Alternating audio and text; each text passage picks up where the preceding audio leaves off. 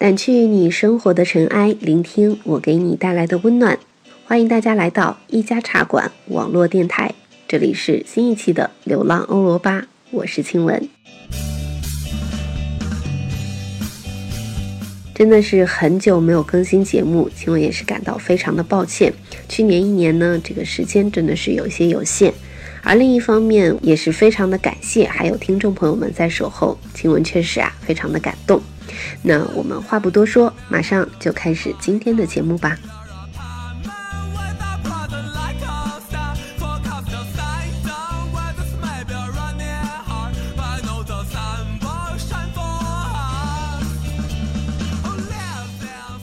今天的节目啊，想要跟大家讨论一件很有意思的事情，也是最近新闻身边常被大家提及的一个话题，那就是我们带父母旅游的那些事儿。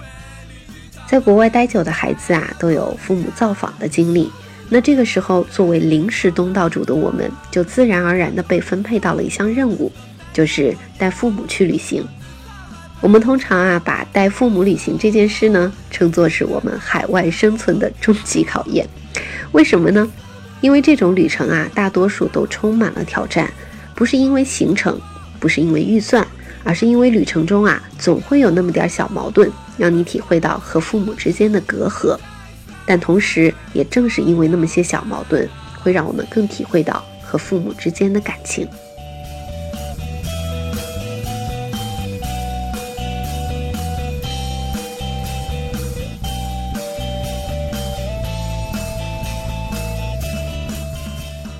请问今天要讲的第一个故事，是一个在意大利的朋友的经历。知道老爸要来欧洲的消息以后啊，这位朋友是风风火火地筹备了一个多月，线路设计啊，机票、酒店预订啊，再到办电话卡、组队租车，简直事无巨细，绝对称得上是中国好女儿了。爸爸到了，为期一个月的欧洲之旅呢，也终于成型了，我们都羡慕得不得了。可谁知道旅程刚刚过半，父女俩就三天一大吵，两天一小吵。最后，老爸直接在阿姆斯特丹中途买机票回了国，真的就是这么任性。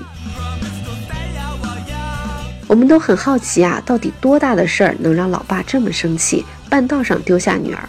但原因呢，却简单的离谱。女儿每到一个地方啊，就很坚持，想要按网上的推荐找当地的口碑餐厅，就是想带老爸去品尝品尝当地的特色。但老爸呢，却每每都觉得餐厅吃哪家不行啊？走累了就一定要停下来，这样的意见不合发生了两三次，老爸就会觉得女儿不够照顾自己的旅行风格，而女儿呢也会觉得自己的用心良苦反而得到了抱怨，自然会显得更加的委屈。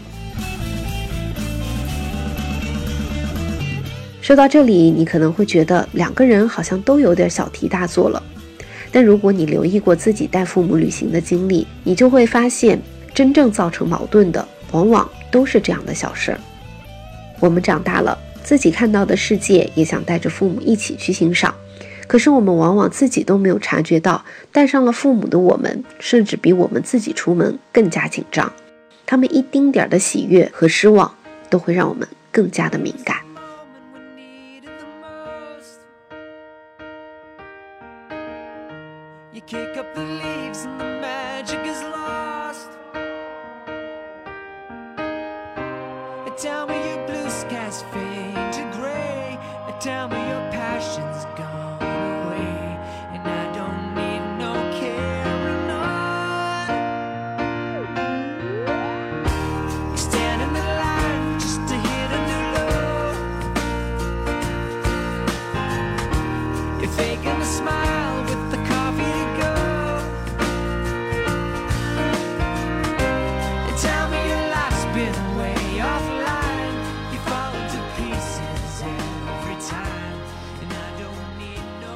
再跟大家说一个亲文自己的事情。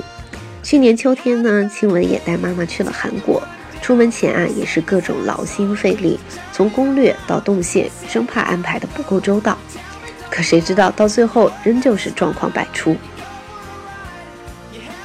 为了找到更地道的美食，亲文还特地找到韩国的小伙伴，要来了首尔特色餐厅的列表，专门找了家素食馆，想带妈妈尝尝鲜。可谁知道却没合上老妈的胃口，遭到了娘亲的一顿嫌弃。到了釜山甘川洞，才发现景点的路途有些艰辛，老妈不愿爬上爬下，就又吐了一盆苦水。最大的坑啊，还是亲文在首尔选择了公交出行，可谁知道谷歌地图真的是各种不给力，哪哪都找不到公交站。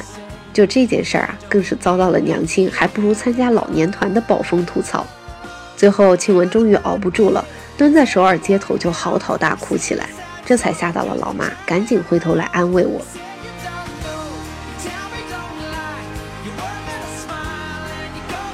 带父母一起旅游呢，是一件很有意思的事情。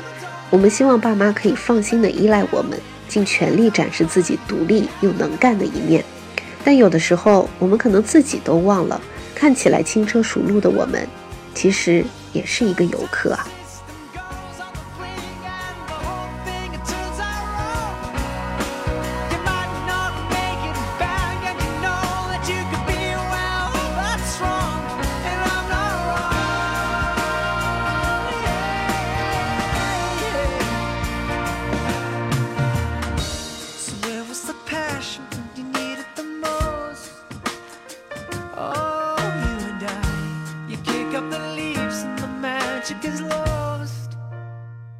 Cause you had a bad day, one down, 之所以说带父母出去旅游是一件很有意思的事情，也是因为旅行的过程中就是这样那样的小事，让我们慢慢发现，我们似乎越来越了解父母了。比如，有的妈妈对吃很挑剔，挑家餐厅总是要花上很久，不但行程从来都赶不上，最后挑的连老爸都要发火了。还有的爸爸呢是个保温杯控，到处都要找别人要热水，国外的服务小哥是各种大写加粗的蒙啊。那旁边作为子女的我们也是很无奈。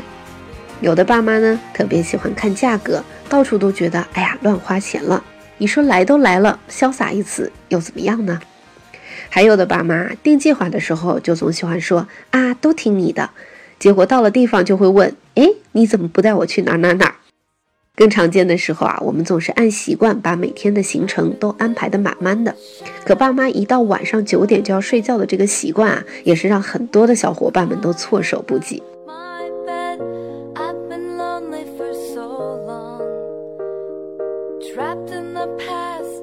带爸妈旅游了几次以后啊，我们从父母口中最常听到的话就是下次再也不要跟你一起出去玩了。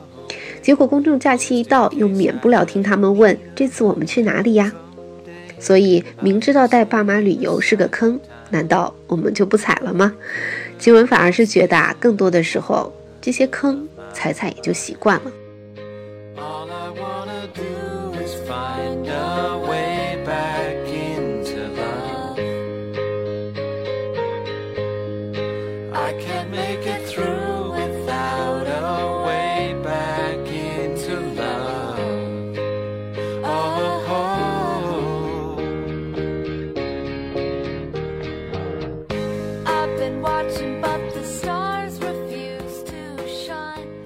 这里呢，青文还总结了一份带父母旅游的小贴士，供大家参考。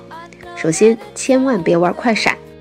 我们旅游时的那些时尚概念啊，其实有的真的特别不适合父母。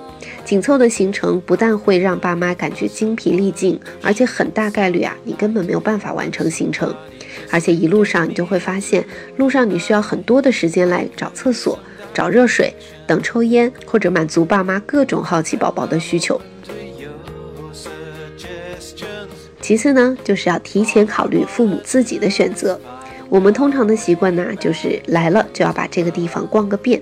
但实际上，很少有父母在旅游过一个地方之后，会遗憾这个地方还有没有去的景点。其实对他们来说，看到自己想看的也就够了。那么安排宽松行程的一大逻辑啊，就是要充分理解父母并不是所有的地方都要去。同时呢，为了避免你怎么不带我去哪哪哪的情况出现，最有效的方案啊，就是优先把他们自己的选择列入行程。当然，青文也知道，很多情况下爸妈总是很喜欢说都听你的，是不是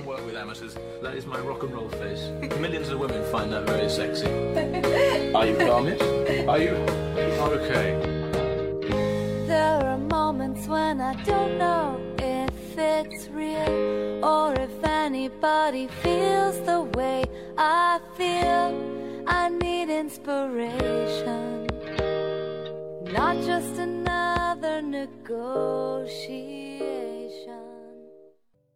第三点建议呢就是大家尽量租车出行虽然不同的旅行目的地最方便的交通工具啊各不相同但带父母旅游最基本的原则永远是舒适和安全千万别指望爸妈跟我们一样可以走一整天都还生龙活虎。同理，也千万要放下找当地特色的执着。就比如选餐厅，爸妈走累了或者过了饭点儿，胃口也会大打折扣。最糟糕的是啊，我们千方百计找到的这家特色餐厅，其实最后还不一定会合他们的胃口。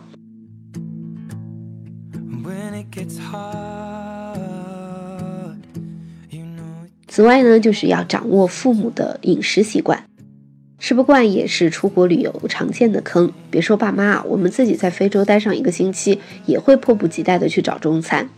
所以，提前掌握父母对当地食物的接受度。长途的旅程呢，就适当的加入中餐以调节饮食，或者安排几天选择自炊式的酒店，自己动手丰衣足食。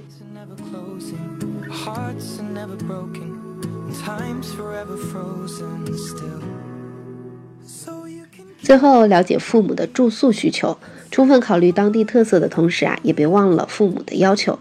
去芭提雅，如果爸妈更喜欢城市的热闹。也没有必要一定要找一个海滩酒店去北海道呢。如果爸妈更想饱览城市夜景，也不一定非要住在传统的温泉旅馆。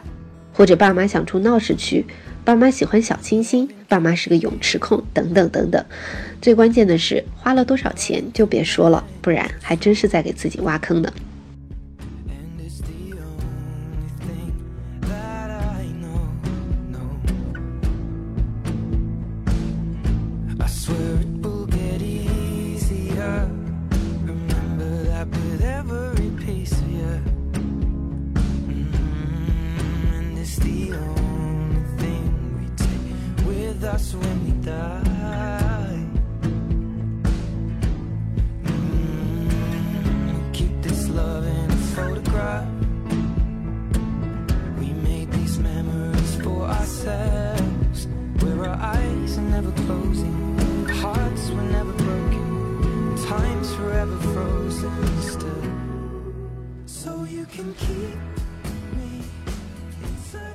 好了，节目的最后啊，晴雯很想分享一个朋友在带爸爸去了巴伐利亚以后写下的一句话。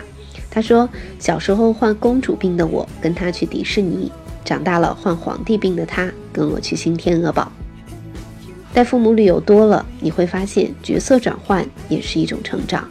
带父母出门旅游，虽然到处都是坑，却也是因为踩过了这些坑，才让我们更了解彼此，更珍惜拥有彼此的生活。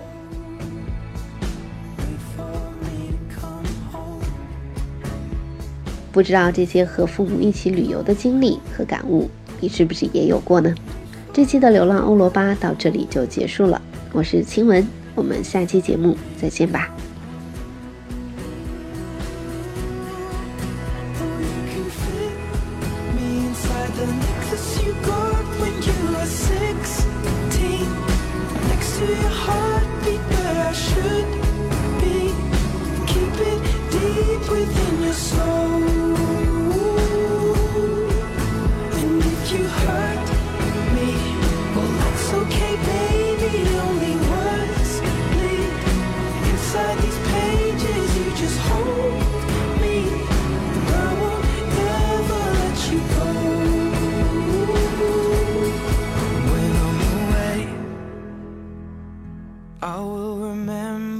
You kissed me under the lamppost back on 6th Street Hearing you whisper through the phone. Wait for me to come home